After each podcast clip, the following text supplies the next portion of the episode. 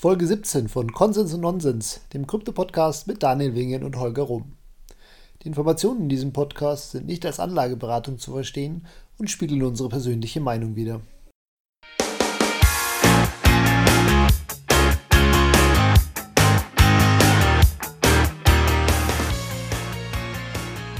Herzlich willkommen zu Konsens und Nonsens Folge 17. Hallo Daniel. Hallo Holger. Ja. Ja, lang, lang, was lang machen ist wir ja. heute? Ja, was könnten wir machen? Also eigentlich habe ich ja die ganz jeglichen Corona-Content habe ich ja eigentlich satt. Aber wir kommen nicht drum rum, da heute auch eine Folge dazu zu machen.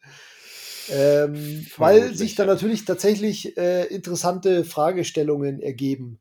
Keine Sorge, wir werden nicht über Corona an sich reden, weil wir keine Virologen sind, wie ja quasi alle, alle Leute auf Twitter, habe ich so das Gefühl. ich glaube, glaub, mittlerweile ist jeder ein Virologe hier. Irgendwie Oder meint zumindest einer zu sein. Ja. Genau. Das heißt, wir werden nicht über Corona reden, aber wir werden darüber reden, was, ähm, ja, wie würde, wie würde unsere Gesellschaft funktionieren in einer Krise, muss nicht unbedingt die Krise, äh, diese Krise sein, wenn wir, ähm, ja, sagen wir mal, einen Bitcoin-Standard zum Beispiel hätten oder überhaupt, wenn wir eine Gesellschaft hatten, hätten, ja, die auf den ähm, Lehren der österreichischen Schule der Nationalökonomie basieren würde. Also auf Genau. die Theorien, ja. Auf den Theorien, genau. Also, Also, vielleicht, äh, das, ja, das ist, ist übrigens ganz interessant. Ich fand, fand, ins, äh, fand, fand die Aussage ganz spannend von äh, Alex Svetzky, der ja einen Vortrag auch äh, auf der letzten Value of Bitcoin gehalten hat, äh, die haben noch Ja. gerade so, bevor die Corona-Krise Österreich, äh, in Österreich eingeschlagen ist, haben, hab, war ich ja so reckless und habe dann auch ein Event gemacht. Ja, man könnte Und fast sagen, auch- du hast die nach Deutschland gebracht. Ja, wahrscheinlich.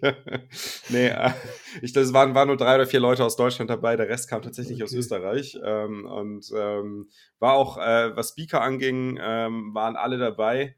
Bei, bei den Teilnehmern hat man schon gemerkt, so das äh, hat schon, hatte schon was nachgelassen. Aber auf jeden Fall Alex Svetzky war da. Und der hat einen Vortrag gehalten, ähm, gesagt, äh, ganz grob auf Deutsch übersetzt, äh, war der Titel des Vortrags. Ähm, ohne Bitcoin äh, gibt es keine österreichische Schule sozusagen, ja, oder die österreichische Schule ist nichts ohne Bitcoin. Und äh, ja, der Gedanke dahinter, der meint damit, ja, ja, genau, der Gedanke dahinter ist halt im Endeffekt, dass äh, so, solange halt wir kein Geldsystem haben wie Bitcoin, bleiben die Theorien der österreichischen Schule, nämlich genau das, was, was es besagt, nämlich Theorien. Und man wird sie halt niemals in der, in der Realität überprüfen können. Absolut, absolut verständlich, ja. Und äh, das ist ja das Spannende, dass wir das jetzt eventuell oder sehr wahrscheinlich mal jetzt am praktischen äh, Objekt in den nächsten Jahr, Jahren, Jahrzehnten sehen werden. Mhm. Genau. Also vielleicht ganz nur mal ganz kurz, bei der österreichischen Schule an sich geht es ja darum, ähm, ja, dass die Vorlieben der Individuen im Endeffekt entscheidend sind für äh, die wirtschaftlichen Prozesse und dass äh, ja jede Form des Eingreifens oder der Planung von zentraler Stelle abgelehnt wird, weil sie im Endeffekt die, den Mechanismen des freien Marktes äh, im Wege steht. Genau. Das heißt, in einer, in einer Welt, ja, in, in einer österreichischen, wie sagt man in einer österreichischen Welt, ähm, gibt es keine Zentralbanken und es, es gibt, wird auch kein Geld aus dem Nichts erschaffen, mit dem dann in so einer Krise ähm, Unternehmen irgendwelche staatliche Unterstützung ausgezahlt werden können. Und ich meine, darum geht es jetzt, was, was würde dann passieren? Und ich muss Also ich dazu meine, sagen, ich bin ja überhaupt gar kein Experte, aber du hast jetzt wahrscheinlich äh, allein durch die Konferenz und wahrscheinlich äh, beschäftigst du dich da auch ein bisschen mehr darum. Ich hoffe, dass du da heute äh, ein bisschen mehr Input liefern kannst als Mhm. ich. Ja, also ich meine, also der Grundgedanke ist, glaube ich, der, dass es halt den, den Homo economicus, ähm, der ja in der klassischen Ökonomie als Grundvoraussetzung betrachtet wird, dass es den eigentlich nicht gibt. Das ist, glaube ich, so eigentlich das wichtigste, die, der, der wichtigste Grundbaustein. Und zwar besagt ja der, die Theorie des Homo economicus, dass halt jeder Mensch rational handelt. Und dem ist halt nicht so, weil ein Mensch handelt natürlich äh, immer basierend auf den individuellen Situationen und den Anforderungen, denen er unterliegt, äh, komplett den unterschiedlich. Informationen, die er hat. Und den Informationen, Genau, die er nicht hat, alle. komplett unterschiedlich. Und deswegen kann ein Mensch niemals äh, rational handeln, sondern nur basierend auf dem, äh, auf der Situation und Informationen, also Situation, in der er sich befindet und Informationen, die er hat. Und das ist halt was, was äh, den, oder was, was die, die sagen wir, Herangehensweise der klassischen Ökonomie ähm, sehr, sehr schwierig gestaltet, äh, weswegen auch sehr häufig äh, sagen wir, durch zentrale, äh, zentral gesteuerte Elemente ähm, ja fast schon eigentlich fehl, Fehlentscheidungen getroffen werden oder Situationen entstehen, die äh, eher zum Nachteil vieler sind äh, und zum Vorteil weniger. Mhm. Genau, und dann der zweite Punkt ist, ist das, was, was du gerade gesagt hattest, ähm, mit ähm, dem freien Markt. Der Grundgedanke ist halt, dass am besten, dass das halt das menschliche Miteinander am besten funktioniert, äh, wenn es sich so verhält wie in der Natur, dass halt äh, Ressourcen basierend auf Angebot und Nachfrage verteilt werden, also auf Basis von freien Märkten. Und äh, damit das vernünftig funktioniert, braucht man natürlich irgendwie ein gemeinsames Messinstrument für, einen, für den Wert, ja, also um einen Wert darstellen zu können. Und das ist halt Geld. Und deswegen ist halt Geld das wichtigste Instrument für äh, unser menschliches Miteinander. Und das wurde halt von verschiedenen ähm, ja, Lehrern ähm, der und Studenten der österreichischen Schule auf unterschiedliche Art und Weise dargestellt. Aber der Grundgedanke ist natürlich immer, dass halt dieses, dass dieses Messinstrument oder dieses ähm, also mal der Maßstab, ähm, dass der möglichst konstant bleibt und nicht manipuliert wird, weil wenn er manipuliert wird, dann werden damit auch gleichzeitig die, die Preisfindung in den Märkten manipuliert und damit können Ressourcen nicht effektiv verteilt werden. Ja, das ist so die Grundidee dahinter. Und jetzt kommen wir jetzt, glaube ich, zu dem, zu dem spannendsten Punkt oder zu der spannendsten Frage, die ich auch in letzter Zeit viel gestellt bekommen habe. Ähm, ist die, sag mal, wenn wir jetzt irgendwie äh, ein Hardgate-System wie bei Bitcoin halt haben oder wenn wir in einer Welt der Hyper-Bitcoinization leben würden oder im Bitcoin-Standard ähm, und alles würde mit Bitcoin funktionieren. Alle würden mit Bitcoin zahlen, alle wollen Bitcoin empfangen. Ähm, und es würde sowas wie die Corona-Krise ausbrechen, dann wäre es nicht möglich für Zentralbanken einfach Geld zu drucken und die Märkte mit Geld zu fluten, äh, um halt äh, einen wirtschaftlichen Totalzusammenbruch sozusagen zu verhindern. Mhm. Also Bitcoin keine gute Lösung. Ja, das ist sozusagen die naive Meinung. Was heißt die naive? Man weiß es nicht. Ähm, aber es ist ja schon interessant, dass gerade in solchen Zeiten habe ich so das Gefühl, dass die Leute erst recht nach dem Staat rufen und sagen, äh, okay, was würden wir denn jetzt machen ohne den Staat, der uns jetzt das Geld gibt oder äh, der uns jetzt sagt, dass wir nicht aus dem Haus gehen dürfen oder und so weiter. Und ähm, das ist ja sozusagen das ähm, ja, krasse Gegenteil von dem, was die Österreicher denken. Mhm, ganz genau. Genau. Und ja, was ist, äh, warum, äh, erstmal, warum ist es das so, dass die Menschen, ähm, ja, die, ich, wahrscheinlich die Menschen, ich, ist, glaubst du, das ist deswegen, weil die Menschen es jetzt einfach halt so gewohnt sind, dass es da den Staat gibt und sich einfach nichts anderes vorstellen können, ähm, ein, ein eben alternatives System, wie das ablaufen würde, ohne den Staat, der eingreift? Wahrscheinlich, oder? Ja, das, das ist, das ist wirklich schwer zu sagen. Also, ähm, ich, ich bin da auch immer ein bisschen zwiegespalten. Also zum Beispiel, wo ich, wo ich mich auch selbst schwer mit tue, ist mit, mit äh, Anarchismus. Ähm, zumindest halt ähm, in, in seiner Extremform, weil ich glaube, der Staat hat schon eine wichtige Aufgabe oder beziehungsweise halt ähm, eine gemeinsame, also was, was ich glaube, was wichtig ist, ist, dass halt, wenn Menschen sich zusammentun, ähm, vor allem meistens halt äh, regional zusammentun oder halt äh, räumlich zusammentun, äh, und miteinander agieren, dann brauchen die natürlich ein rechtliches Konstrukt, auf das sie sich verlassen können. Äh, das quasi ein, eine, eine Grundlage bietet und eine Form der, sagen wir mal, Exekutive auch dahinter liegt.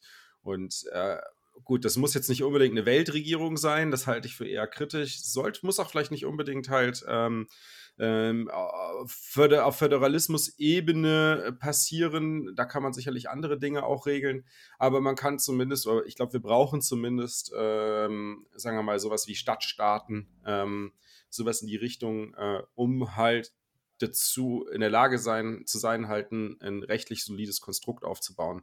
Und der andere Punkt ist halt so, okay, Straßen. Deswegen. Dr., äh, Dr. Professor Dr. Thorsten Polleit nennt mich da auch immer ganz gerne den, den Straßenkommunisten. Ähm, weil ich sage ja, Straße sollte, müsste der Staat für verantwortlich sein. Weiß ich nicht, ob das so sein muss. Äh, das ist, äh, ich bin da vielleicht auch ein bisschen weniger extrem als als manch anderer, wie zum Beispiel Herr Polleit, aber auch oder auch zum Beispiel ähm, Alex Wetzky, der den Vortrag gehalten hat, über den wir eben gesprochen haben, und oder oder ähm, auch ähm, Max Hillebrand, die ja doch eine sehr extreme ähm, Meinung in die Richtung haben und sagen, wir brauchen keinen Staat in keiner Form, in welcher, also in, in keinster Form whatsoever, sondern ähm, wir können das halt alles über Geld regeln sozusagen. Also Geld regiert die Welt. Ne? Und da bin ich halt so ein bisschen, bisschen skeptisch bei dem Ganzen ähm, was das angeht. Aber jetzt mal, ich glaube, ich glaube, um deine Frage mal so zu beantworten, würde, ich würde vermuten, ja, die, ähm, die meisten Menschen tun sich schwer damit, ähm, eigenständig sinnvolle Entscheidungen zu treffen und fragen nach Vaterstaat oder nach unserer Mutti, äh, dass sie mhm. halt äh, Entscheidungen treffen soll, weil sie es halt einfach nicht mehr gewohnt sind, das zu machen. Oder, was, tatsächlich, was ich auch mit, äh, häufig miterlebt habe, dass es einfach viele Menschen gibt, ähm, die der Allgemeinheit nicht zutrauen, sinnvolle Entscheidungen zu treffen. Und das zum Beispiel, wenn wir jetzt mal auf das Aus, äh, Ausgangsverbot oder beziehungsweise halt so die, die, den, ähm, Sperre, ja. ja. die Ausgangs, ist ja keine wirkliche Ausgangssperre ja, in dem Sinne, ja. ne? aber halt äh, das Social Distancing, wenn wir es mal so breit gefasst, zusammengefasst äh, betrachten, dann, und wenn du dir das auf Twitter angeschaut hast, äh, kurz bevor die, die äh, Ausgangssperre in Bayern äh, theoretisch Ausgangssperre in Bayern halt angeordnet wurde.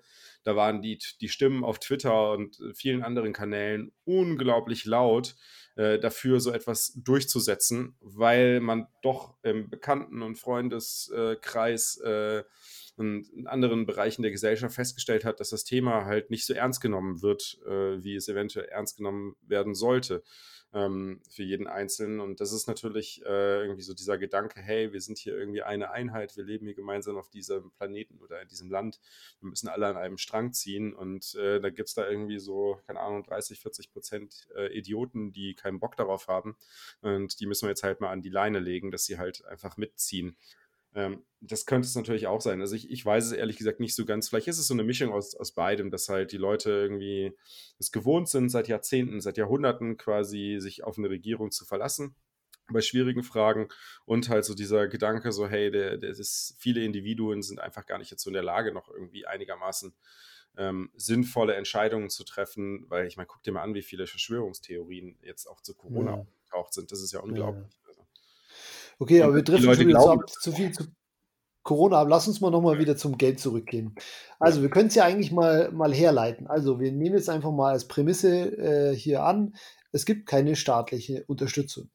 So, was wird passieren? Die Unternehmen Warum? kommen in Not. Warum? Ich meine, das staatliche Unterstützung kann ja Ach, trotzdem. Du meinst, Ah, du staatliche, meinst, trotzdem staatliche Unterstützung. Okay. Ja, ich meine, du kannst natürlich, ich meine, es kommt natürlich darauf an, wie der Staat gewirtschaftet hat, ne? Aber wenn der Staat Aha. genug Rücklagen gebildet hat, dann kann er natürlich auch in einem Hartgeldsystem ähm, staatliche Unterstützung geben. Ah, okay. Nur er kann okay, das halt nicht darüber machen, dass er halt Geld druckt, wie das jetzt momentan der okay, Fall ist. Okay, dann machen wir jetzt mal zwei Stränge auf. Der erste Strang ist, der Staat hat äh, ein bisschen Erspartes und kann davon ein bisschen was helfen. Und der zweite Strang ist, es gibt gar keine staatliche Unterstützung und alle müssen selber klarkommen, so ungefähr. Nehmen wir mal den zweiten, weil das ist der einzige, wo ich mir ein bisschen jetzt gerade in der Vorbereitung Gedanken gemacht habe, beziehungsweise wo ich auch was gelesen habe, weil es gibt auf Mises.org auch einen Artikel, der heißt äh, What if the Fed did nothing oder so heißt der. Mhm. Und da stand im Endeffekt Folgendes drin. Ähm, also Unternehmen geht schlecht jetzt durch die Krise, ganz klar. Sie wollen weiter existieren, also brauchen sie Geld, also müssen sie sich Kredite aufnehmen. Mhm. So, ganz viele Unternehmen äh, wollen Kredite haben was in einem freien Markt bedeuten würde, dass die Zinsen hochgehen mhm. für Kredite. So, Kann das man heißt, aber nicht machen. Sich, was? Kann man ja, aber nicht machen. Ich, das, ja, im Moment geht es nicht, aber davon, nee. wir, wir, reden ja von einem Hardgeld-System. Mhm. So, das heißt, ähm, äh, jede Menge Firmen würden ja relativ teure Kredite nehmen müssen, beziehungsweise würden nur noch die Kredite nehmen, wo sie auch sagen, okay, äh, da habe ich auch die Chance, dass es oder dass es ein sinnvoller Kredit ist und nicht einfach nur, weil ich billiges Geld bekomme, wie das ja, ja. Auch, im Moment ist. So, auf der anderen Seite gäbe es jetzt wahrscheinlich relativ viele, die äh, noch Reserven haben, die das jetzt schön äh, ja, verleihen können und eine gute Rendite machen würden. Das heißt, wir hätten im Endeffekt äh, Gewinner und das sind die, die äh, gespart haben. Genau. Und, und das, ist, das, ist ein, das ist ein ganz, ganz wichtiger Punkt. Das ist nämlich jetzt hier kommt das Argument wieder zum Tragen, was ja doch von, von vielen Ökonomen oder klassischen Ökonomen halt als was Schlechtes dargestellt wird, nämlich Sparen, beziehungsweise der negative Ausdruck dafür Horten. Ne? Ja. Und das ist, glaube ich, das ist, das ist die, die, die größte Fehlkommunikation in unserer Gesellschaft überhaupt, dass Horten etwas Schlechtes ist. Weil eigentlich ist Horten, Horten was Gutes, weil du hortest nämlich oder du sparst dafür an, dass du in Zeiten, in denen es halt, also in der Zukunft, die du nicht vorhersagen kannst, Zeiten ein oder Situationen eintreten, die du nicht kontrollieren kannst und äh, wo du dann darauf angewiesen bist, auf Reserven rück, zurückgreifen zu können. Ich meine, unser Körper legt ja auch Reserven an, dass wir können ja auch problemlos relativ problemlos einen Monat ohne Essen auskommen. Ne? Und äh, das ist halt, weil wir, weil unser Körper halt Reserven dafür aufgebaut hat, genauso wie halt eigentlich fast jedes natürliche System dafür sorgt, dass es halt in gewissen, gewissen Trockenzeiten äh, eine gewisse Trockenzeit überleben kann, ne? ähm, bis dann halt äh, der nächste Regen kommt. Und das ist ähm, und das ist natürlich ja je nachdem, in welcher Situation oder Umgebung man sich befindet, natürlich auch äh, unterschiedlich stark oder weniger stark ausgeprägt. Aber grundsätzlich gilt das natürlich auch für, für uns als, als äh, sagen wir mal, globaler Organismus. Wenn man uns Menschen mal als globalen Organismus betrachtet, ist es ja genau das Gleiche. Wir müssen halt individuell dafür schauen, dass wir halt genug Reserven bilden, dass wir auch insgesamt als, als Organismus genug Reserven haben, um solche Trockenzeiten halt überleben zu können.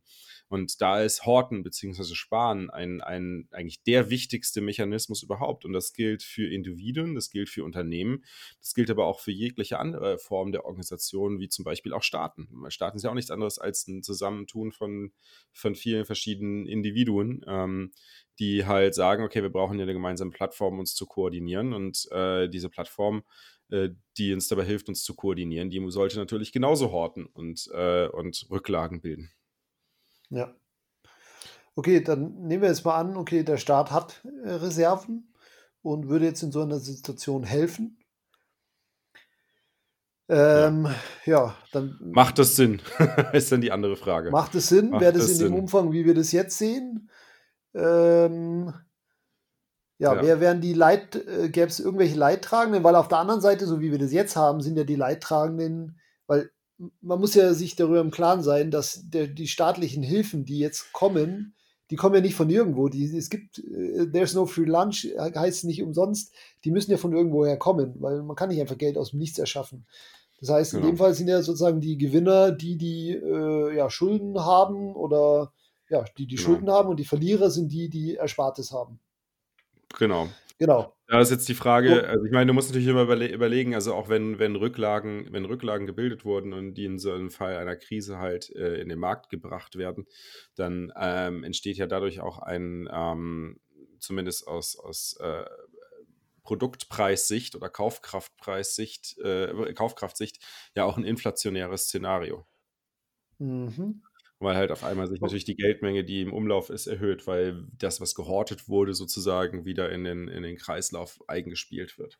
Aber das okay. ist, das ist, glaube ich, ein, das ist, glaube ich, ein anderes, äh, andere Thematik äh, an der Stelle. Aber um auf deine Frage zurückzukommen, ist ja, wenn, ähm, wenn jetzt äh, ein Unternehmen auf einmal, äh, Entschuldigung, wenn ein Staat äh, auf einmal eingreift und halt Unternehmen rettet, die halt in so einem Krisenfall pleite gehen, ähm, da muss man natürlich sagen, so, ja, okay, entweder das Unternehmen hat nicht vernünftig gewirtschaftet und nicht genug Rückgaben gebildet, um halt zu überleben zu können, eigentlich Pech gehabt, ja. Ähm, sollte eigentlich anders sein. Ähm, man muss natürlich jetzt, äh, es gibt eigentlich ja, da zwei. Ich weiß nicht, das finde ich ein bisschen schwierig, weil es. Es gibt zwei, es gibt zwei Punkte dabei, oder zwei, zwei, zwei Stränge, die man, aus der man das, Perspektiven, aus denen man das betrachten muss. Die eine Perspektive ist natürlich die Frage der Zeit, wie lange hält so eine Krise an?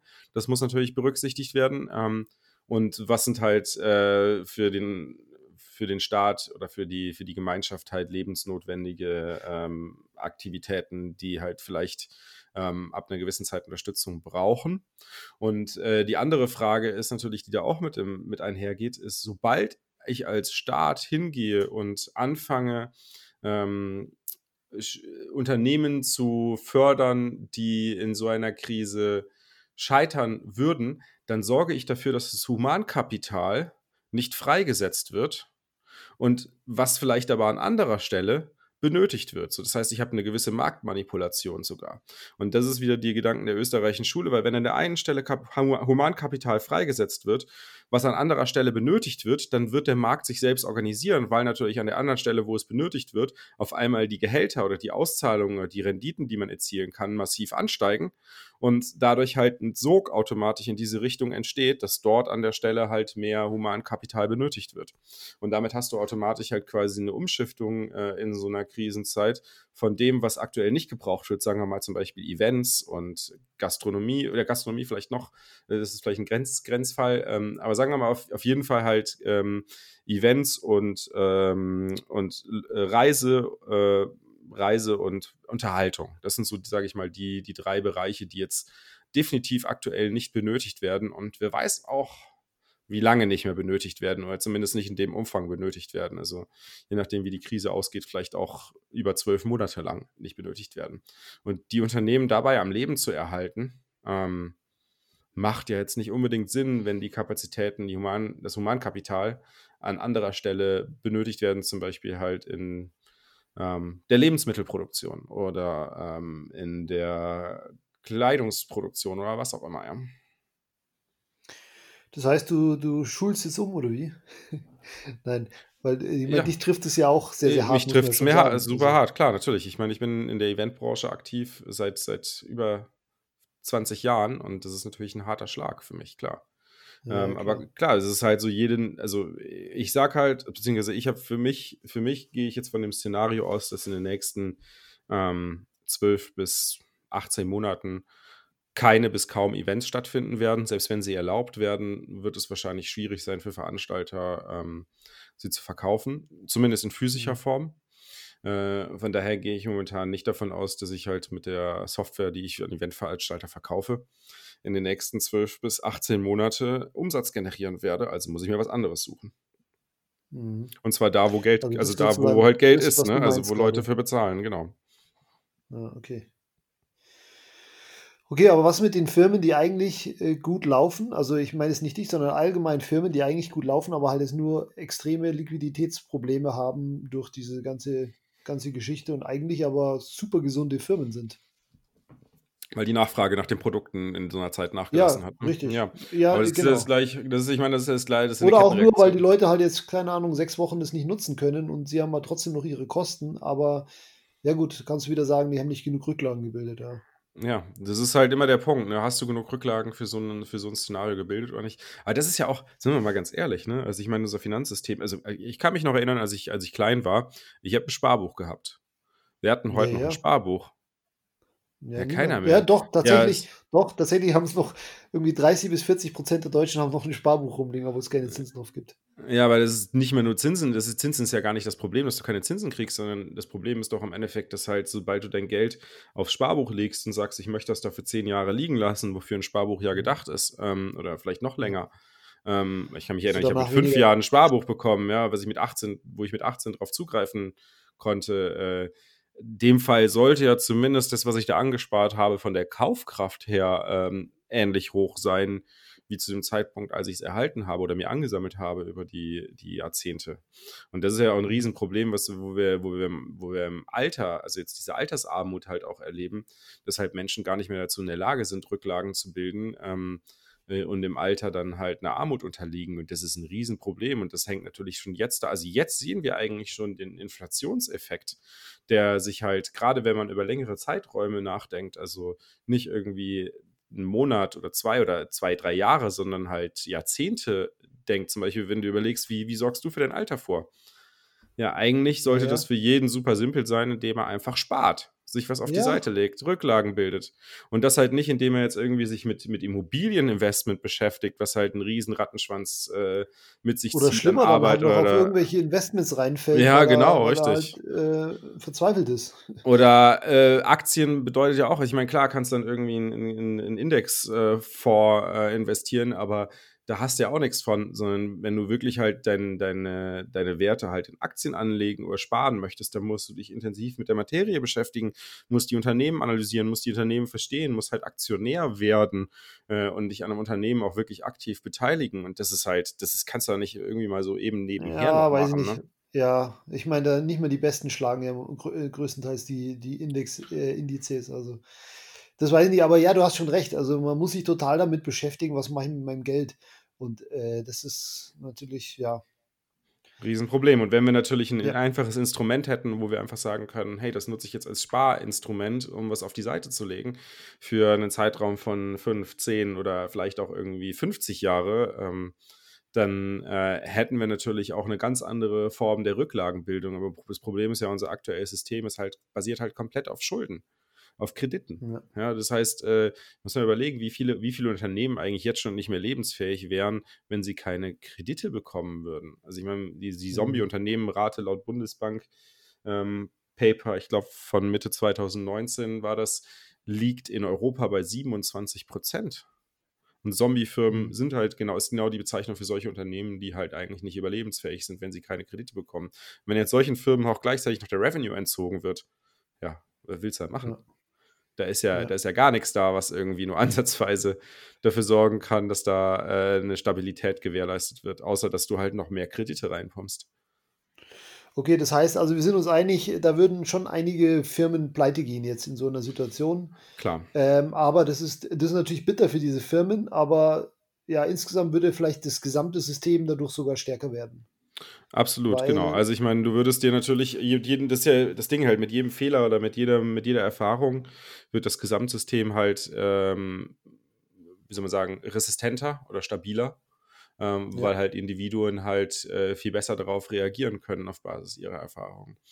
Und ja. wenn, wenn natürlich, und das muss ja auch überlegen, ich meine, wenn in so einer Krise, in so einem Krisenfall werden halt nun mal Ressourcen an anderer Stelle stärker benötigt als zum Beispiel, sagen wir mal, im Entertainment oder Event- oder äh, Touristikbranche, äh, äh, die halt einfach momentan überflüssig sind. Das heißt ja nicht, ja. dass die Menschen auf einmal nicht mehr gebraucht werden, die da vorher gearbeitet haben, sondern die werden einfach an anderer Stelle gebraucht. Ja. Mhm. Okay. Und ich meine, Unternehmer, für Unternehmer ist es natürlich immer noch mal besonders hart als, als im Vergleich zu einem Angestellten. Angestellter arbeitet für jemand anderen. Ähm, aber ein mhm. Unternehmer, der sich was aufgebaut hat, äh, und ich meine, ich, also ich kenne super viele Leute, die eine Eventagentur haben, logischerweise, weil das halt meine Kunden sind. Ähm, also wir werden da so viele Pleiten sehen in nächster Zeit. Also die meisten haben gesagt, so ja, ich schaffe es halt mal äh, zwei, drei Monate zurechtzukommen.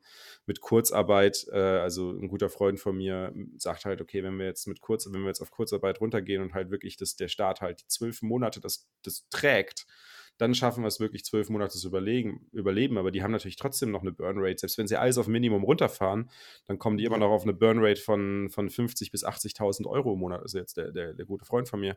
Und ähm, selbst müssen wir überlegen, eine Burnrate von 50.000 bis 80.000 Euro im Monat für zwölf Monate durchhalten zu können, bedeutet, du musst halt gut gewirtschaftet haben und diese Rücklagen gebildet haben. Und das, ja. das, sind, das sind aber, man muss jetzt auch sagen, das sind ja auch wirklich Ausnahmen. Ne? Die meisten leben ja von der Hand in den Mund. Äh, da ist nichts mit Rücklagen. Das sind halt eher so die wirklich konservativen ja, Unternehmer, die da Rücklagen bilden. Ja, die Leute machen halt auch nicht viele Rücklagen, weil sie sich sagen, okay, das Geld investiere ich lieber in neue Mitarbeiter, weil wenn es nur rumliegt, dann, äh, oder wenn ich, ich kriege sonst keine Zinsen, also investiere ich das ja. lieber in Wachstum, Wachstum, Wachstum.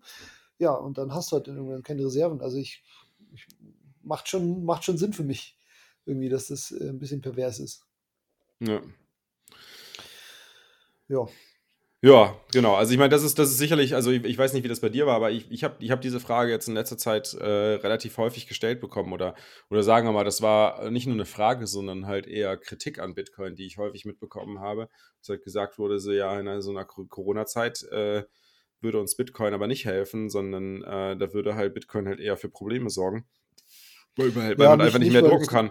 Man muss natürlich jetzt auch fairerweise sagen, man muss natürlich auch wirklich fairerweise sagen, wenn wir jetzt so leben würden, wie wir es jetzt, wie wir bisher gelebt haben, und jetzt von einem auf den anderen Schlag einen Bitcoin-Standard hätten, klar würde das nicht funktionieren. Weil das ist ein Prozess, ja. der dauert Jahrzehnte, um halt eine Gesellschaft von dem, von dem Konsum in, ein, in ein, eine Hortung oder Spargesellschaft zu verwandeln ja, oder eine Investmentgesellschaft zu verwandeln. Das ist, das ist nichts, was von heute aus auf gleich entsteht. Und genauso, das ist ja auch ganz Gute dabei, dass halt Bitcoin nicht von heute auf morgen Geld ist, sondern dass auch Bitcoin, dieser, dass dieser Geldwerdungsprozess von Bitcoin ja auch ähm, ja jetzt schon über ein Jahrzehnt angedauert hat und wahrscheinlich noch weitere ein, zwei Jahrzehnte andauert. Ja.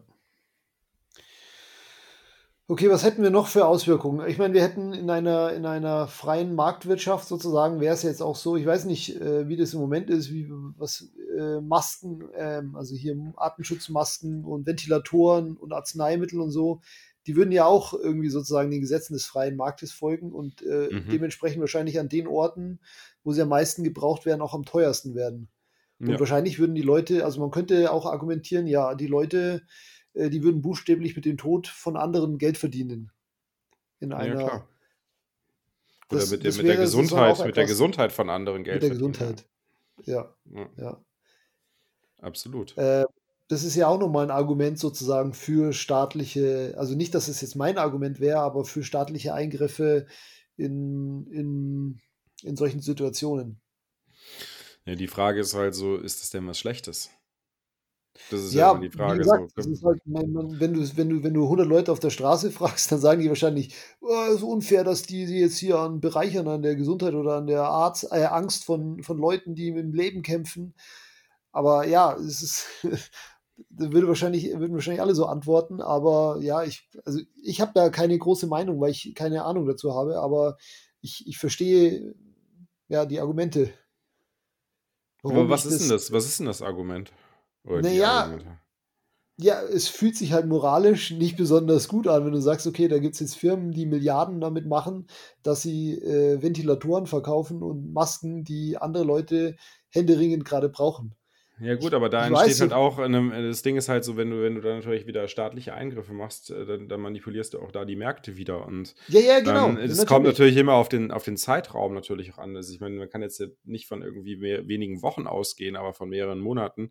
Da entsteht natürlich immer automatisch ein Gleichgewicht. Und wenn jemand halt irgendwie horrende Preise verlangt und das verlangen kann, dann ist es auch absolut gerechtfertigt. Aber das führt dann auch meistens dazu, dass halt, gerade wenn horrende Preise verlangt werden können, dass mhm. halt natürlich dann die Konkurrenzsituation auch zunimmt. Und das ist ja auch das Wichtige dabei. Das ist ja das, worum es in freien Märkten geht. Weil wenn ja, du halt ein rares Gut hast, dann erhöht sich natürlich da und mit hoher Nachfrage, dann erhöht sich automatisch der Preis. Und was sorgt dafür, dass der Preis sich wieder sensibilisiert? Also entweder die Nachfrage geht zurück oder das Angebot steigt halt weiter, indem es halt mehr, mehr produzierende Unternehmen in dem Bereich gibt oder halt mehr Dienstleister in dem Bereich gibt. Ja.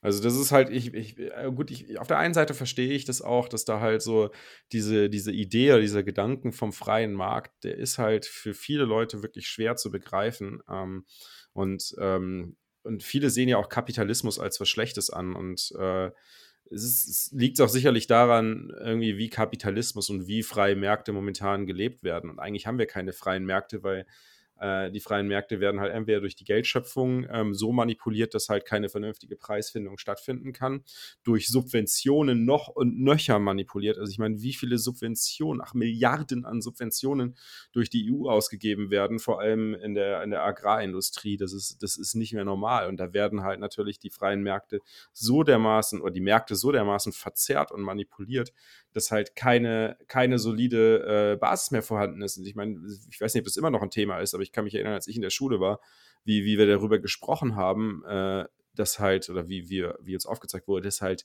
ähm, ja wirklich LKW-weise halt Äpfel und, und Getreide und was weiß ich was alles einfach nur vernichtet wurde, weil es im Überschuss vorhanden war und wenn das alles auf den Markt gekommen wäre, halt die Preise gedrückt hätte ähm, dermaßen, dass keiner es mehr produziert hätte. Und dann muss man sagen, ja, natürlich, es ist ja auch Sinn der Sache, ja. Weil wenn du zu viel produzierst, was keiner abnehmen kann, dann soll ja auch der Preis sinken, damit es weniger machen.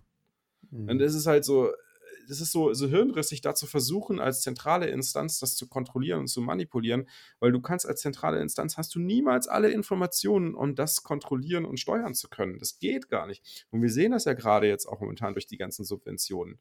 Eigentlich in, in, in super vielen Bereichen, aber natürlich vor allem auch in der Agrarindustrie, dass halt Subventionen zu massiven Fehlinvestments führen. führen. Ja, ja, nee, also das finde ich auch immer ein sehr ähm, ein, äh, eingängiges Argument, dass das hat, warum soll das der Staat alles besser äh, entscheiden können als irgendwie die Einzelnen oder halt äh, in, ja, gezielter, die, die wirklich am, äh, die sind, die es betreffen. Ja, genau. Also ich okay. sehe schon, wir haben, wir haben ja schon fast Konsens. Wo kann man denn ja, noch sagen? Du, ich habe, wie gesagt, keine starke Meinung, weil. Wozu äh, hast du denn eine starke Meinung? Das würde mich mal interessieren.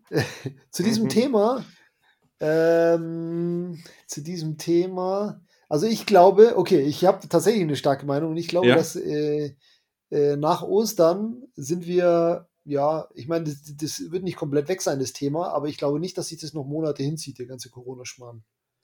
Das heißt, du meinst sehe halt- mehr, die Wirtschaft erholt sich wieder nach Ostern. Ähm, also auf jeden Fall, ähm, also ja, das weiß ich nicht, das kann ich nicht abschätzen, aber ich weiß auch nicht, wie sehr es noch die Nachrichten beschäftigt, weil für die ist es wahrscheinlich noch ein Thema, aber ich glaube halt, dass es ähm, die Gefahr ist vorüber für uns Menschen. Weil ich sehe in Italien seit zwei Wochen die Zahlen runtergehen an Neuinfektionen. In Deutschland ist es jetzt uh, in einer Woche ungefähr, gehen sie runter. In Amerika, nein, da gehen sie noch hoch. Aber ähm, ja, und jetzt heute kam ja noch diese News. Äh, warum reden wir eigentlich schon wieder über, Vir über Viren? Du hast damit angefangen. Das ist deine Ja, starke nee. Meinung. Okay, okay, wir machen wieder Cut. Wir wollen jetzt nicht über Corona reden, weil das ist, das ist fangen wir auch schon wieder damit an. Okay, pass Okay, auf, andere Frage, anderes, andere okay. Frage. Ja. Hartgeldsystem, ne? wenn wir über ein Hartgeldsystem reden. Ähm, siehst, du, siehst du noch andere ähm, Kryptowährungen als Kandidaten äh, für so ein unterliegendes Hartgeldsystem oder wäre nicht sogar, wenn man sagt, okay, alle Kryptowährungen zusammen wären ein Hartgeldsystem, kann ja irgendwie nicht so ganz stimmen, weil das, du kannst ja quasi die Anzahl der Kryptowährungen äh, und To Coins halt beliebig erhöhen, sozusagen. Ja. Das heißt, Genau. es wäre ja auch kein, also Kryptowährungen als gesamt genommen oder insgesamt genommen, wären ja keine Nein. Situationen, die man mit einem Hartgeldsystem ähm, vergleichen Nee. kann. Nee, deswegen ist meine Meinung, ähm, Utility wird irgendwann King sein. Nur die Coins, die Utility haben, können überhaupt Teil dieses Gesamtkonstrukt Hard, also Gesamt äh, sein. Weil klar, Utility äh, als was? Utility insgesamt. Utility kann zum Beispiel sein ähm, Liquidität. Utility kann sein, äh, es wird äh, an einer bestimmten Stelle, ähm, wollen die Leute es haben, weil sie es einfach benutzen wollen. Es kann alles Mögliche sein. Also Leute, Nee, Utility ist Liquidität und da gebe ich dir vollkommen recht. Das ist halt, die Utility von Geld ist Geld zu nee, sein. Das andersrum. ist Liquidität. Liquidität ist für mich eine Art von Utility.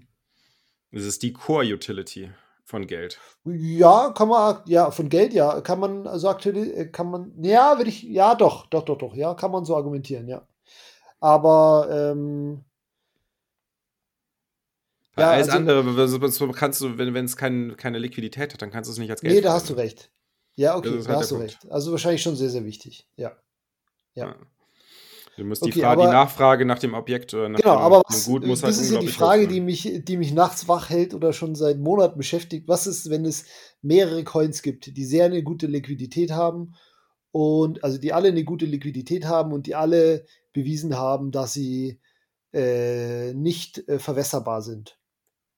Wenn, Ja, gut, wenn, aber angenommen, die- wir, angenommen wir, ne, wir denken 10 Jahre in die Zukunft oder nehmen wir mal 15 Jahre. So, dann gibt es Bitcoin seit 25 Jahren und Ethereum seit 22 Jahren. Okay, Ethereum nehmen wir jetzt mal raus, weil die haben ja sowieso eine variable äh, Grenze. Aber nehmen wir mal einen anderen Coin. Nehmen wir mal von mir das Litecoin. So, Litecoin gibt es dann seit 22 Jahren und Bitcoin seit 25 Jahren. Und beide Mhm. haben bewiesen, okay, es wird niemals mehr als diese Anzahl geben.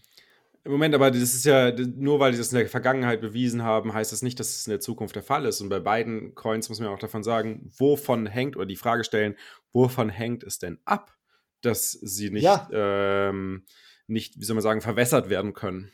Wovon hängt denn das ab? Ja, ja, das ist immer der soziale Konsensus, der dahinter steht. Genau, richtig. Das- Und je größer die Liquidity ist, desto größer ist oder desto stärker ist auch der soziale Konsensus. Und das ist ja das, wo Genau. halt diese, dieses, dieses Problem entsteht, wenn du sagst, so, hey, ich entscheide mich halt für das Objekt, was den, den stärksten sozialen Konsensus darüber hat, dass die Regeln nicht verändert werden, dann, Genau. dann wähle ich ja automatisch das, was schon soweit ist. Ähm, und da, das heißt, Bitcoin hat da immer den Vorsprung bei der Auswahl, bei den Auswahlkriterien gegenüber Litecoin. Und Litecoin könnte halt niemals auch nur ansatzweise so eine starke Gewissheit ähm, herbeiführen für eine, für eine nicht mögliche Verwässerung, wie äh, Bitcoin das kann. Das heißt, du Warum hast nicht? automatisch, ja, aber überleg doch mal, wenn du dich entscheiden musst, du musst, du, du invest oder du, du legst, du, du möchtest jetzt, sagen wir mal, ähm, sparen für in 20 Jahren. Ja, d- das ich, wir So. reden ja von in 15 Worüber- Jahren, wenn die sich. Oder in, ja, dann sagen wir in 15, sagen wir selbst in einem Szenario in Na, 15 ich sag ja, Jahren. in 15 Jahren haben die In beide 15 eine Jahren. richtig. Ja, In 15 Jahren möchtest du dich dafür entscheiden, nochmal für weitere 15 Jahre zu sparen. Und Genau. welches Geld verwendest du denn dafür? Ja, wenn die beide die gleiche Liquidität haben und beide bewiesen haben, der eine Aber warum, 25 wie andere. sollten, wie sollten sie jemals dazu kommen, dass beide die gleiche Liquidität Ja, haben? Bitcoin kann es auch nicht beweisen. Bitcoin kann es jetzt nur sagen, okay, das läuft jetzt seit elf Jahren gut und wir, wir gehen davon aus, dass es äh, dieses 21 Millionen Limit immer so bleiben wird. Aber wir können Ja. das auch nicht wissen. Aber das, wir können es Genau. darüber wissen, dass halt jeder, der halt einen, seinen eigenen ökonomischen Voll, Fullnot betreibt, einen Vollknoten betreibt, dass der diese Regeln mitbestimmt. Und je mehr Leute das machen, desto sicherer ist es, dass die Regeln nicht verändert werden können, weil halt alle gleichzeitig diese Regeln ändern müssen. Und das führt natürlich auch gleichzeitig dazu, dass je mehr Leute Bitcoin haben, also je höher die Liquidität ist, desto mehr Leute betreiben äh, einen ökonomischen Vollknoten und desto stärker ist die Durchsetzung der Regeln, die, äh, die implementiert sind. Und desto unwahrscheinlicher ist es, dass die Regeln geändert werden können. Das heißt, in einem Ja, Netzwerk, genau. wo halt weniger Knoten sind, oder ökonomische Knoten, äh, das ist immer ganz wichtig, genau. äh, wo weniger ökonomische Knoten sind, ist natürlich auch immer automatisch die Wahrscheinlichkeit für eine Änderung der, der, der Inflationsrate oder der, der ähm, des, des, des Flow-Rate, des, Stock-to-Flow-Perspektive Ja. betrachtet, ähm, immer größer ähm, als, als zum Beispiel bei einem Netzwerk mit höherer Liquidität. Und das Ja, ist ja das, was ich sage. Wenn du jetzt, aber wenn du jetzt, wenn du jetzt mal 15 Jahre in die Zukunft schaust, warum sollte Litecoin auch nur ansatzweise auf ein Level kommen wie Bitcoin, wenn du jetzt schon dir die Entscheidung, wenn du jetzt heute schon eine Entscheidung treffen musst für in 15 Jahren, wo legst du dein, dein, dein Geld hin? Oder beziehungsweise was nutzt du als Geld, um halt eine Zahlung für 15 Nein. Jahre zu verzögern? Du legst es natürlich, du, du verzögerst deine Zahlung mit dem Geld, wo du dir sicher sein kannst, oder mit die, was dir im Moment Nein. die größte Sicherheit bietet für in 15 Ja, und Jahren. weißt du, was mir die größte Sicherheit gibt? Bitcoin, weil ich das seit elf Jahren gibt und ich weiß, Genau. da ist das größte Netzwerk. So, aber ich weiß Genau. nicht, wer es in 15 Jahren ist. In 15 Jahren kann Warum? sich das geändert haben. Nein, du hast doch immer die gleiche Weil Entscheidung. eben, nein. Du weil triffst doch ich- immer die weil- gleiche Entscheidung, Holger. Du Ja, ist genau, auch egal, ob ich sage- jetzt. aber das, die gleiche Entscheidung würdest du in fünf Jahren treffen und in zehn Jahren und Nein. in 15 Jahren treffen. Und mal zu. Ja, Hören wir mal zu. Nehmen wir jetzt mal nicht 15 Jahre, nehmen wir jetzt mal von mir aus 100 Jahre. Dann gibt es das eine 100 Jahre und das andere 103 Jahre.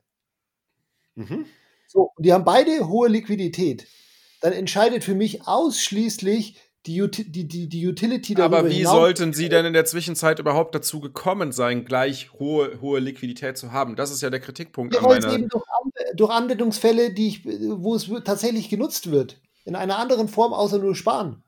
Ja, gut, aber das Ding ist halt doch, wenn du sparst, also sparen ist doch das Allerwichtigste, was du für Geld, beziehungsweise Ja. sparen ist, pass auf, das, das Ja. du musst, man muss Aber was, wenn ich sparen kann und mir noch gleichzeitig ein Eis dafür kaufen kann? Okay, Eis dafür Ja, kaufen, vielleicht ein falsches Beispiel.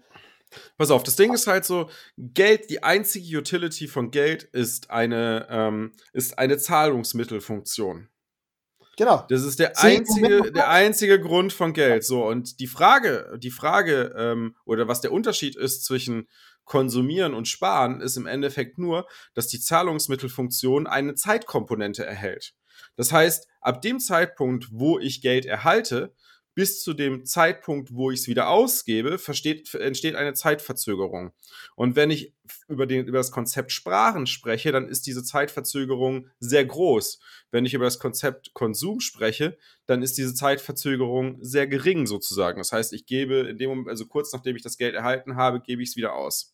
Und ähm, das Problem bei Kryptowährungen ist doch, du kannst es nicht als kurzfristige Zahlungsmittelfunktion, also als Zahlungsmittelfunktion äh, mit, mit einem geringen Zeitabstand verwenden, weil die, Liqui die, die Volatilität einfach viel zu hoch ist. Das heißt, momentan eignen sich Kryptowährungen generell, aber Bitcoin im Besonderen, ja nur als äh, Sparmittel, also als, als Sparobjekt oder als, als Spargeld sozusagen mit einer Zahlungsfunktion äh, mit deutlicher Verzögerung. Also mit deutlicher Verzögerung heißt, äh, wenn du dir jetzt momentan mal, ähm, ist noch gerade offen, nee, aber wenn du dir mal Hotelcamp anschaust, ähm, dann liegt halt die, äh, die Zeitrate oder die, die, die Zeitmenge, oder die, die notwendige Zeitverzögerung ab dem Zeitpunkt, wo du Bitcoin als Zahlung erhalten hast oder dir gekauft hast, wie auch immer, bis zu dem Zeitpunkt, wo du sie ausgegeben hast und du dir sicher sein kannst, dass halt die, ähm, die Kaufkraft mindestens genauso hoch ist wie beim Erwerb ähm, oder sogar höher ist, bei drei Jahren und vier Monaten. Das heißt, unter drei Jahren und vier Monaten weißt du auf Basis der vergangenen Daten nicht, ob du mit einem Plus rausgehst oder ob deine Kauf, die Kaufkraft zugenommen hat, sondern das weißt du momentan, wenn man die vergangenen Daten anschaut, weißt du nur, dass du mindestens drei Jahre und vier Monate in der Vergangenheit halten musstest, um, egal zu welchem Zeitpunkt du gekauft hast, du immer mit einem positiven Kaufkraftzuwachs halt rausgehst äh, und es wieder veräußerst. Das heißt, Bitcoin eignet sich aktuell nur für deutlich oder für stark verzögerte Zahlungen, also fürs Sparen. Ja, das Ding ist, ich kann überhaupt noch nichts bezahlen. Oder auch. Ja, weil das keiner selber, haben will. Ich meine, ich, guck mal, ja, genau. mal. Aber das ist ich, ja für mich auch meiner, Utility. Guck mal, wenn ich, ja, aber guck mal, wenn ich in meiner Firma Bitcoin empfange, ähm, dann veräußere ich 80% davon sofort. Und das ja, ist nicht klar. Liquidität. Und das ist nicht Liquidität. Ich verringere jedes Mal, wenn ich Bitcoin veräußere, verringere ich die Liquidität damit wieder. Nur weil ich es als Zahlungsmittel empfange, heißt das nicht, dass ich die Liquidität erhöhe, sondern wenn ich es empfange und halt kurzfristig, mittelfristig und langfristig die Zahlung verzögere, dann erhöhe ich die Liquidität erst. Ja, ich, ich sage ja nur, ähm, weißt du, ja. Bitcoin ist kein Geld. Bitcoin kann irgendwann Geld werden, wenn es halt auch irgendwie Medium of Exchange wird und Unit of Account. Es ist ein so, Medium was? of Exchange. Das ist, es gibt nur Medium of Exchange bei Geld und das ist, das ist was, wo ich auch lange gebraucht habe, das zu verstehen. Aber es gibt wirklich nur Medium of Exchange. Äh, also die, die, diese, diese, dieser Gedanke der, ähm, der Wertaufbewahrung oder Store of Values ist im Endeffekt nichts anderes als Medium of Exchange mit einer Zeitverzögerung. Mit einer deutlichen Zeitverzögerung. Aber ja, du machst ja trotzdem, ja, genau. du nutzt es trotzdem als Medium. Ja, aber du gehst jetzt davon aus, dass irgendwann, dass du es tatsächlich mal irgendwann exchangen kannst. Aber du exchanges es ja nur für, weiter, für anderes Geld dann wieder. Nicht unbedingt. Für was aber willst ja. du denn exchangen? Also ich persönlich halte meine Bitcoin so lange, bis ich sie direkt ausgeben kann. Ja, aber genau. das muss natürlich so. jeder für sich selbst. Und das ist selbst Utility. Ausgeben heißt, ausgeben heißt, dass ich Leute finde, die Bitcoin entgegennehmen genau. möchte als Zahlungsmittel. So, und was ist, und jetzt, genau, was ist, weil sie genau. es selbst auch als Zahlungsmittel weiterverwenden wollen. Ja, genau. Das ist Utility. Ja, das ist Utility, genau. Aber warum sollte genau. ein anderes warum, Instrument, ist, warum sollte ein anderes Instrument als Bitcoin diese Utility besser erfüllen können? Ja, zum Beispiel äh, hätte angenommen, Libra wäre an den Start gegangen und es wäre ein super Erfolg gewesen. Dann wären auf einmal zwei, zwei Milliarden Leute benutzen Libra ähm, und, ja, aber ähm, das ist ähm, ja, das ist ja Blödsinn, weil bei Libra weißt du halt genauso wenig wie bei Euro oder US-Dollar, ähm, wie die Verwässerung in zwei, drei ja, oder genau. fünf Jahren ausschaut. Deswegen sage ich ja. Ja, genau. Halt Libra, Libra, ist Libra, ist genau wie der US-Dollar oder der Euro als Kurzfrist, also als, als Zahlungsmittel mit kurzer Zeitverzögerung perfekt geeignet. Das, das heißt, war nur ein Beispiel, die, die Kurz, das war nur ein Beispiel, das, wie du Utility herz. Aber Holger, guck mal, das Ding ist doch, die Zeitverzögerung hängt nicht davon ab, wie gut technologisch eine Transaktion möglich ist, Nein. sondern es hängt davon ab, wie die Volatilität aussieht. Weil wenn ich ein hochvolatiles Asset habe, dann eignet sich das einfach nicht, eine kurz äh, für, als Zahlungsmittel mit kurzfristiger Zeitverzögerung zu verwenden.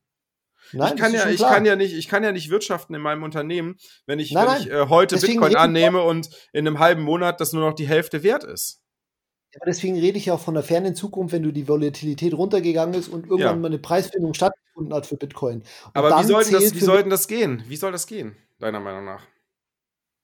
Naja, gut, der Bitcoin-Preis kann nicht ewig hochgehen. Sondern? Also ich meine, wie verringerst du die Volatilität?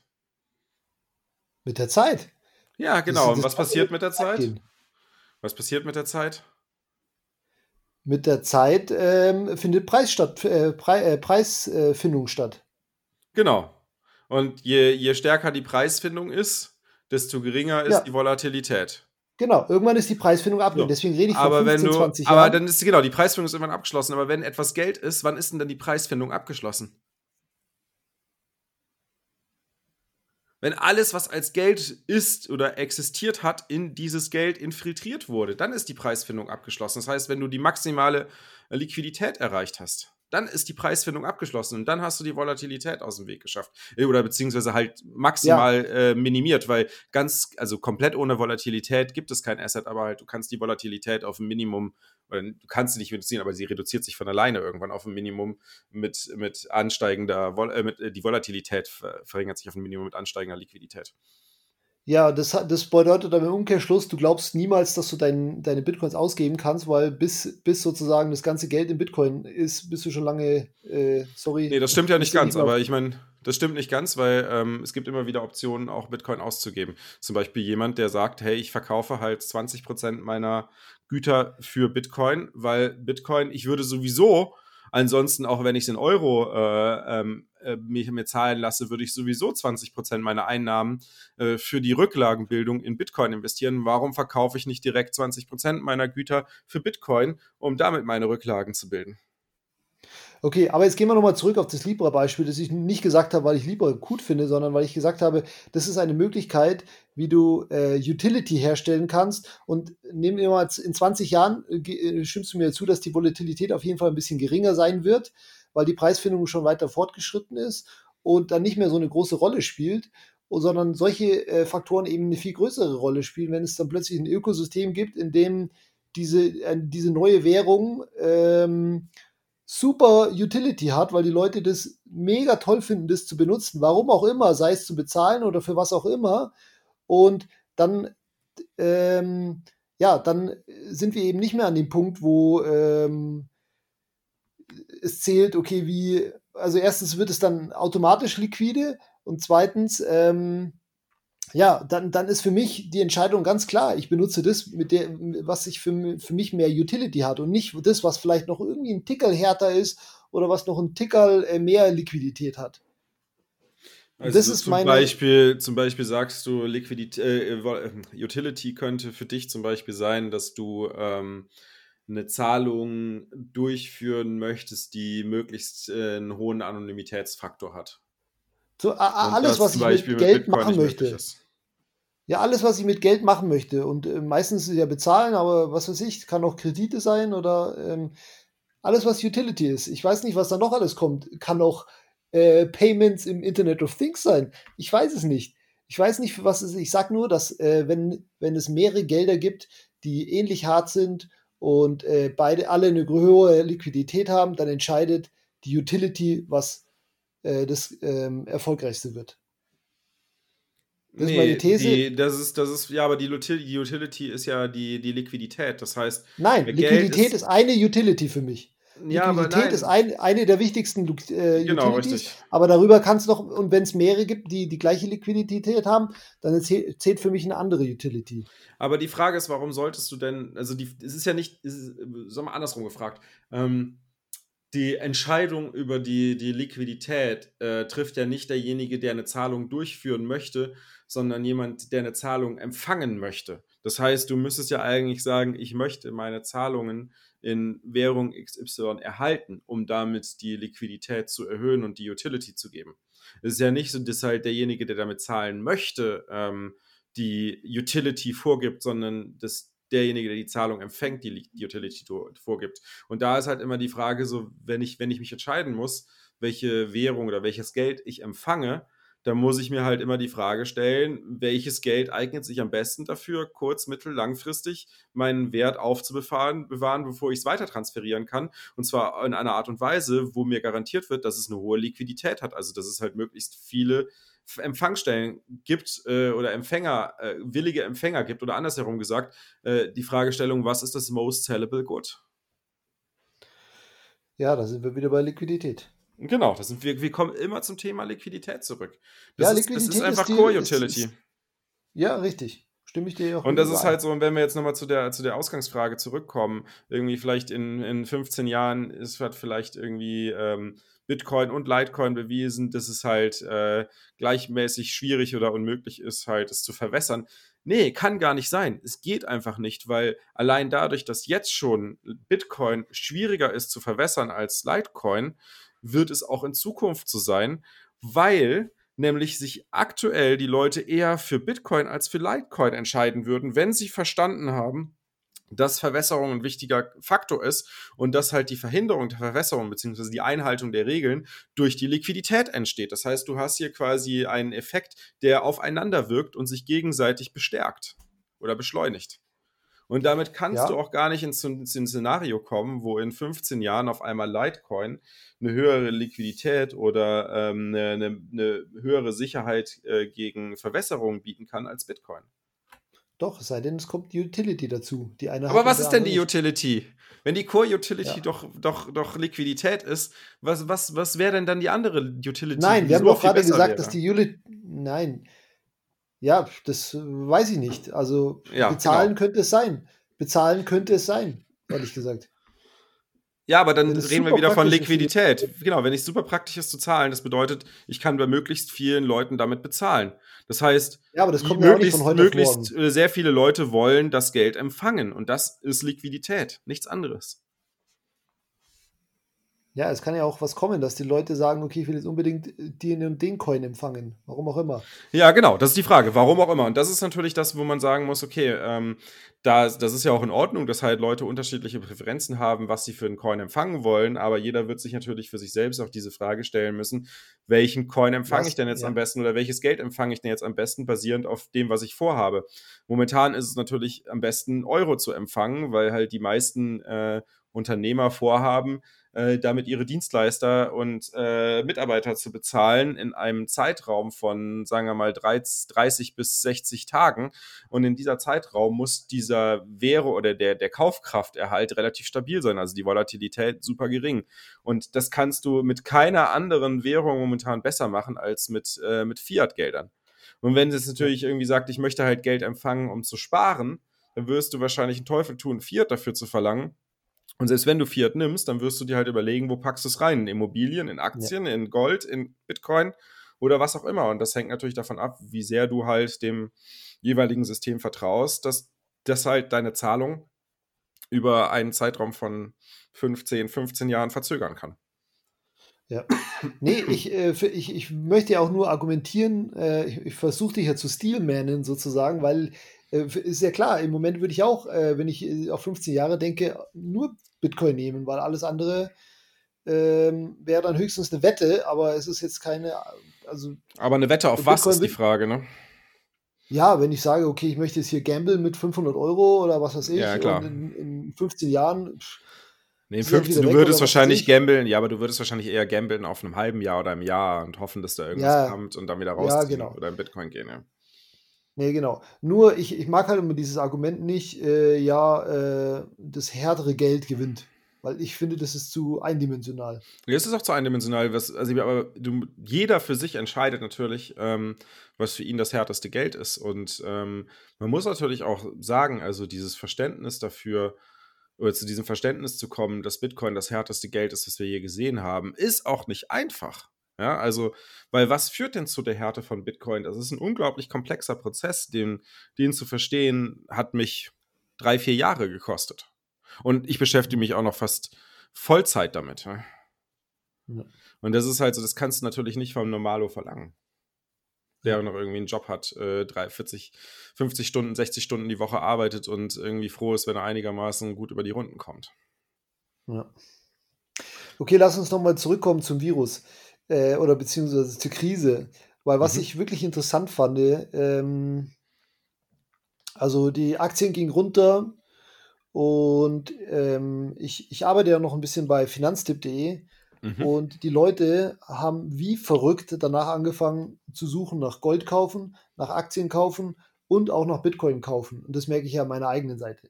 Mhm. Ähm, es ist, es ist, äh, also also erstens äh, ist es das erste Mal, dass ich es mitbekommen habe, dass der Kurs von Bitcoin extrem runtergegangen ist und das Suchvolumen oder beziehungsweise das Interesse, das Kaufinteresse extrem hochgegangen ist. Sonst mhm. war das bis jetzt immer so, wenn der Kurs ist runtergegangen, dann hat die Leute Bitcoin auf einmal nicht mehr interessiert und äh, ich habe keine Umsätze gemacht, ich habe gar nichts gemacht. Und diesmal war es das erste Mal so, dass die Leute, ähm, ja, also entweder findet da gerade ein Umdenken statt oder die Leute machen sich mehr Gedanken über ihre Finanzen oder über ihr Geld. Ich meine, bei Aktien ist klar, die Aktien geht runter und sie haben wahrscheinlich schon seit Mo Monaten irgendwie einen Einstiegspunkt gesucht und jetzt äh, fangen sie an, Aktien zu kaufen wieder. Das ist ganz klar. Aber bei Bitcoin fand ich das jetzt schon ziemlich erstaunlich. Ähm, ja, gut, ich meine, was, was du ja in so einer, ähm, zumindest, ich meine, ich bin ja auch kein Finanzmarktexperte, aber das, was ich halt jetzt so zumindest in den letzten Wochen mitbekommen habe, ähm, was äh, in solchen Situationen passiert, ist, dass ähm, sobald halt die ein oder andere, äh, das eine oder andere Investment ein bisschen unsicher erscheint, die Leute rausgehen und, ähm, und dann halt äh, die Nachfrage nach, nach Fiat, also nach Euro, Dollar und so weiter halt steigt, dann ähm, und, und die Preise dadurch natürlich auch sinken, ähm, also die Preise von Assets halt sinken, dann hast du natürlich auch schnell ein Szenario, wo halt äh, gehebelte Positionen auch liquidiert werden müssen. Ähm, hat, mich, hat mich tatsächlich auch, auch getroffen in, äh, in, in diesem Fall. Aber ich meine, das ist ja, ich bin ja ein kleiner Fisch gewesen, aber was, was du halt teilweise da auf den Märkten wie Bitmax äh, und so, äh, oder was du über die Märkte wie Bitmax und so gelesen hast, dass da ja, ähm, also auf Bitmax alleine innerhalb von einer Stunde ähm, 1,2, ähm, jetzt auf Deutsch wieder Millionen, Milliarden, Milliarden, ich glaube, es, waren, ich glaub, es waren Milliarden, ne? 1,2 äh, Milliarden ähm, äh, an Bitcoin ähm, als Sicherheiten liquidiert werden mussten. Das heißt, das heißt, dass Bitcoin veräußert werden musste, weil es als Sicherheit äh, verwendet wurde. 1,2 Milliarden innerhalb von einer Stunde. Na klar, ja. führt das natürlich dazu, dass der Markt halt irgendwie in, in, in so, ein, so ein Schockszenario reinkommt, weil halt auf einmal ein Überangebot äh, vorhanden ist und auf, auf eine relativ stabile Nachfrage trifft, dann sinkt der Preis natürlich massiv. Und was dann passiert ist, ist, dass halt gleichzeitig ähm, die Konsumenten, also viele beschreiben das, was da passiert ist, so ein bisschen als Umverteilung von institutionellen Investoren hin zu den, ähm, zu den Privatunternehmen, also Privatinvestoren. Ja. Und das ist eigentlich eine ganz coole Sache, finde ich. Also die ganzen großen Butzen, die sind halt, oder viele von denen sind rausgeflogen, so wie auch zum Beispiel hier die von Misia Mahmudov, äh, Quatsch, hier, äh, Mahmoud Mahmudov, ähm, äh, wie heißen sie? Adaptive Capital äh, hat sich ja auch, ist ja auch, hat ja auch aufgehört kurz danach, weil sie ihre Positionen, sich mit ihren Positionen massiv überhebelt haben und komplett liquidiert wurden. Und ich meine, da, da sind, da ging es wahrscheinlich um Beträge von äh, nahe von zwei, drei, 400 Millionen oder vielleicht sogar noch mehr. Ne? Ja. Ja, das, das ist schon, ist, das ist schon massiv. Ist. Man muss, ja, genau. man muss ja eigentlich nur kaufen, äh, Sets stacken und halten und äh, genau. Was soll denn da Was ich zum Beispiel passieren? gemacht habe, auch ein großer Fehler, ein großes Learning. Ich, ich musste halt ein paar Investments tätigen und wollte meine Bitcoins nicht dafür verkaufen, sondern habe sie halt beliehen ähm, auf hier der schon mehrmals erwähnten Plattform Nexo und ähm, ja, ist natürlich dann auch dazu gekommen, dass halt die liquidiert wurden innerhalb kürzester Zeit. Äh, konntest, schnell konntest du gar nicht reagieren. Ähm, weil halt äh, einfach der Preis so, so stark gesunken ist, ja, dass ja. es halt nicht mehr ausgereicht hat als, als äh, Sicherheit für, für den Kredit. Ne? Ja, ja, nee, ist bei mir schon auch passiert. Ich, habe, ich, ich, ich teste immer diverse DeFi-Dinger und ich gehe auch immer long. Und äh, da wurde ich schon auch äh, dicke, dicke liquidiert mal. Wobei ich ja überhaupt ja. gar kein Trader bin, aber mein Gott. Genau, aber das ist, ähm, ich meine, das ist äh, so ein, so ein Crash-Szenario, dann ist halt Cash einfach King, äh, wie man so schön sagt. Und ähm, ja, aber das, das, momentan das ist halt Bitcoin, und Bitcoin ist halt gerade kein Cash, ne? Also Bitcoin ist halt, ist halt noch, äh, wir sagen, das ist halt, wenn du, wenn du, wenn du sagst, irgendwie, du machst Geld als Startup, dann ist Bitcoin halt so in der, in der Frühphasenfinanzierung gerade. Ne? Ja, ja, aber das fand ich ja genau das Erstaunliche. Weißt du, die Leute, die wollen jetzt eigentlich ihr Cash beisammenhalten und äh, eher vorsichtig rangehen, aber äh, Bitcoin war halt trotzdem gefragt. Klar, Aktien und Gold vielleicht sogar mhm. noch mehr, aber auch Bitcoin war gefragt. Also es ist nicht so, dass die gesagt haben, okay, aus diesem äh, spekulativen Zeug, da halte ich mich jetzt erstmal raus. Ich glaube, da ist Bitcoin schon weiter inzwischen. Ja, also ich muss sagen, also die Leute, die bei, auch, mir, weißt du? die bei mir in der Zeit nachgefragt haben, waren aber auch natürlich alles Unternehmer und Leute, die sich halt schon länger Gedanken gemacht haben, was sie mit ihrem Geld machen. Und das sieht man halt auch. Ja. So die Leute, die jetzt in Bitcoin reingehen, das sind halt Leute, die sich halt schon länger gefragt haben, so hey, was mache ich mit meinem Geld? Okay, äh, Aktienbubble, Immobilienbubble, äh, alles Bubble, ähm, also spricht ja auch schon von der von der Everything Bubble. Ähm, so, was mache ich denn dann bitte, wenn alles eine Bubble ist? Wo gehe ich denn hin? Ja, Gold. Und dann die Leute, die sagen, so, ja, aber ich habe ein Tech-Startup, ähm, ich arbeite im, im Internet, äh, so Gold ist irgendwie nicht so State of the Art. Ähm, was gibt es denn da Alternatives? Ja, dann kommen die meisten halt auf Bitcoin. Ne? Naja, klar.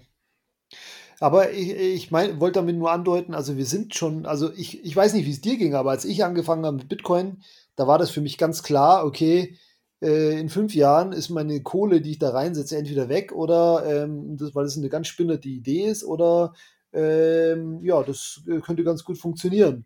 Aber heutzutage ist äh, die Gefahr, dass das alles komplett scheitert oder ist, also ich, ich sehe das nicht mehr als, ja, ich sehe das nicht mehr als High-Risk, High-Reward-Situation, sondern das ist halt jetzt äh, ja fast schon etabliertes äh, Asset-Klasse.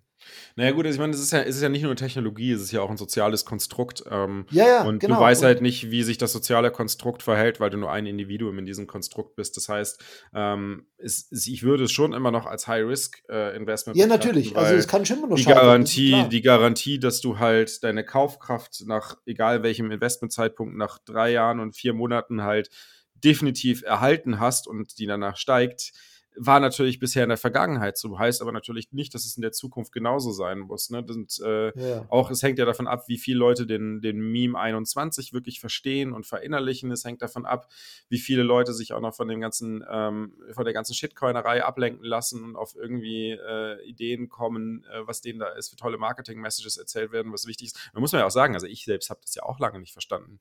Ähm, ich, bin, ich beschäftige mich zwar seit zehn Jahren mit der Geldforschung, habe meine, meine Bachelorarbeit darüber geschrieben, geschrieben.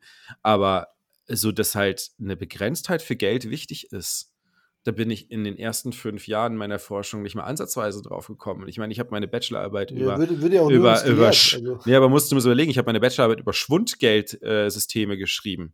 Schwundgeldsysteme sind halt Systeme, wo gewusst, bewusst die Kaufkraft regelmäßig verringert wird. Mhm. Und das ist halt jetzt rückwirkend betrachtet, diese ganzen Systeme machen überhaupt gar keinen Sinn, aber wenn du dich jetzt erstmal damit beschäftigst und die Stories ja. hörst, was dahinter steckt und dass ja irgendwie die Wirtschaft am Laufen bleiben muss und dafür Konsum stattfinden muss, wenn du darüber nachdenkst, so, dann macht das alles total Sinn. Ich habe da Jahre für gebraucht. Und das ist natürlich auch nichts, was, was, was, äh, was man jetzt von heute auf gleich äh, der ganzen Gesellschaft einflößen kann. Und das ist, glaube ich, ist das, das größte Risiko ist halt einfach, dass du nicht abschätzen kannst, äh, wie sich halt der einzelne Individuum verhält verhält und was der versteht und wie weit er auch Geld versteht. Und ich glaube, wir brauchen halt so eine kritische Masse. Ich denke mal, die liegt so bei 20 Prozent der Gesellschaft, die halt wirklich Geld verstehen müssen und halt vor allem aber auch Bitcoin als System verstehen müssen, um Bitcoin wirklich stabil aufrechtzuerhalten und die auch, die auch dazu in der Lage sind und auch den Willen dazu haben, ihren eigenen ökonomischen Vollnot, Fullnot zu betreiben, um halt die, die Regeldurchsetzung aufrechtzuerhalten auf dezentrale Art und Weise. Und das braucht es definitiv. Und äh, solange wir das halt nicht garantieren können, besteht bei Bitcoin meines Erachtens schon ein großes Risiko. Mhm.